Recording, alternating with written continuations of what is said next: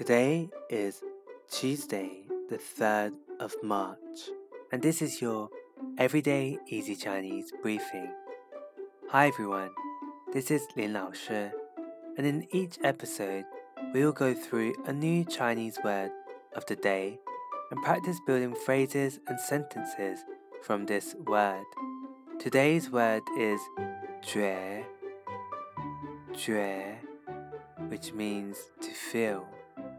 You know how there are different types of feelings, right?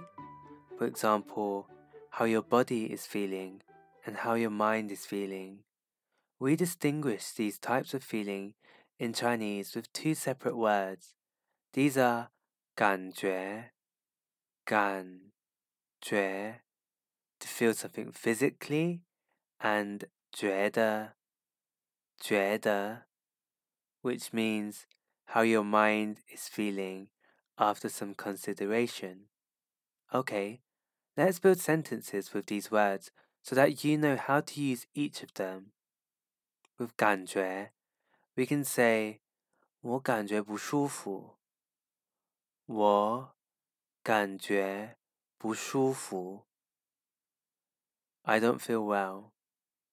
Over here, you can see that the person's body or physical state isn't doing so well.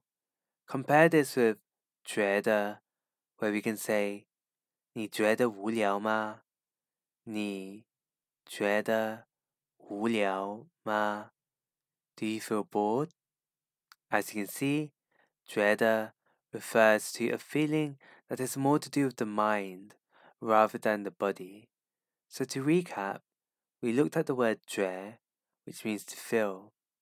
We created two words, 感觉, which means to feel physically, and 觉得, which means to feel mentally. That's it for today. For more Chinese practice, head over and subscribe to our YouTube channel, Everyday Easy Chinese, for lessons every Thursday and Sunday. See you again tomorrow for more daily practice. 加油！